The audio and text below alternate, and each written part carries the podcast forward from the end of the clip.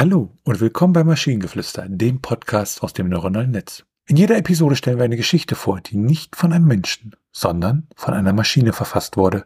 Und damit kommen wir zu unserer heutigen Geschichte über die Entdeckung der Langsamkeit. In einer Welt, die von Hektik und Eile geprägt ist, gab es einen Mann namens Jonas. Jonas war ein Mann mittleren Alters, der als ge erfolgreicher Geschäftsmann in der Stadt bekannt war. Er hatte alles, was er sich jemals gewünscht hatte. Eine großartige Karriere, ein schönes Haus, eine glückliche Ehefrau und zwei gesunde Kinder. Doch trotz all seiner Erfolge fühlte Jonas sich ständig gestresst und überfordert. Er hatte das Gefühl, dass er jeden Tag neue Herausforderungen meistern musste und dass es ihm nie gelang, mit der Geschwindigkeit des modernen Lebens Schritt zu halten. Eines Tages traf Jonas jedoch einen Mann namens Max, der ihm etwas Ungewöhnliches erzählte. Max sagte ihm, dass er die Entdeckung der Langsamkeit gemacht hatte und dass dies sein Leben komplett verändern würde. Zunächst war Jonas skeptisch, doch als Max ihm erklärte, dass er gelernt hatte, jeden Moment zu genießen und sich nicht von der Hektik des Lebens überwältigen zu lassen, begann etwas in ihm zu klingeln.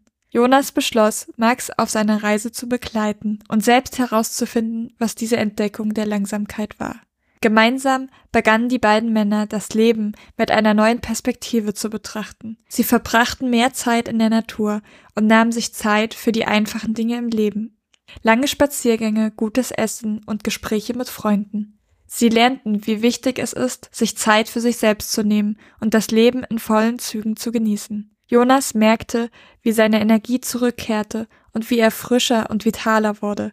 Er fiel nicht mehr in die Falle der Eile und des Stresses, sondern lernte, dass es sich lohnt, jeden Moment zu schätzen. Schließlich war Jonas von der Entdeckung der Langsamkeit begeistert, dass er sie auch anderen vermitteln wollte.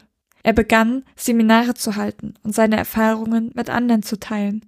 Seine Geschichte verbreitete sich wie ein Lauffeuer, und bald hatte er viele Anhänger, die von seinen Erfahrungen inspiriert wurden. Und so wurde die Entdeckung der Langsamkeit zu einer Bewegung, einer Bewegung, die Menschen dazu ermutigte, das Leben zu genießen und jeden Moment voll auszuschöpfen. Jonas war stolz darauf, Teil dieser Bewegung zu sein und wusste, dass er einen wichtigen Beitrag dazu geleistet hatte, dass die Welt ein bisschen besser wurde. Ja, der schönste Satz in dem ganzen äh, Gemenge ist, finde ich, doch trotz all seiner Erfolge fühlte Jonas sich ständig gestresst und überfordert. Ja, ist das nicht Normalzustand? Ich wollte gerade sagen, ich glaube, das nennt man Leben am Ende. Ne? Was ich tatsächlich sehr, sehr schön fand, war dieses, ähm, er hatte alles, was er sich jemals gewünscht hat. Eine großartige Karriere, ein schönes Haus, eine glückliche Ehefrau und zwei gesunde Kinder. Also es ist einfach mal nicht, er hat nicht dieses, er hat einen Fokus, er hat eine schöne Frau, sondern er hat eine glückliche Frau. Das ist viel mehr wert als eine schöne Frau. das ist irgendwie, hat mich glücklich gemacht. Ähm, was ich so ein bisschen ah, doof fand, ist, dass er dann am Ende sich zum, zum Selbsthilfeguru irgendwie aufgeschwungen hat. Das weiß ich nicht. Das war irgendwie so, äh. Ja, er gründet einen Kult.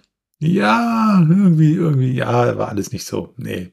Ja, ansonsten, tatsächlich stimmt es ja, dass wenn man einfach ein bisschen mehr im Hier und Jetzt lebt und sich ein bisschen mehr Zeit nimmt und die Natur genießt und so weiter, dass man einfach viel mehr das Leben genießen kann und weniger gestresst ist. Aber ja, Du meinst äh, nicht ständig sein Essen für Instagram fotografieren, ja? Ja, nicht die ganze Zeit immer Bilder für Instagram machen. Ich mache kein, mein, also zumindest mein Essen fotografiere ich selten für Instagram. Und wenn ihr Ideen oder Stichwörter habt für eine Geschichte aus der Maschine, zum Beispiel über Xetrika, dann schreibt uns eure Ideen per E-Mail an info.tnsh.net oder über das Kontaktformular auf der Webseite. Bis zur nächsten Episode von Maschinengeflüster. Bye bye. Tschüssi.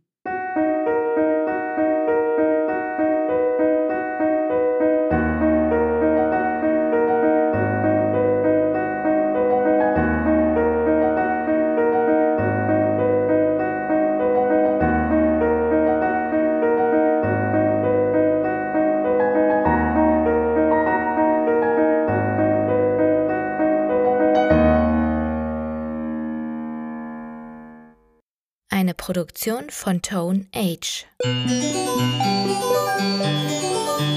T1H.net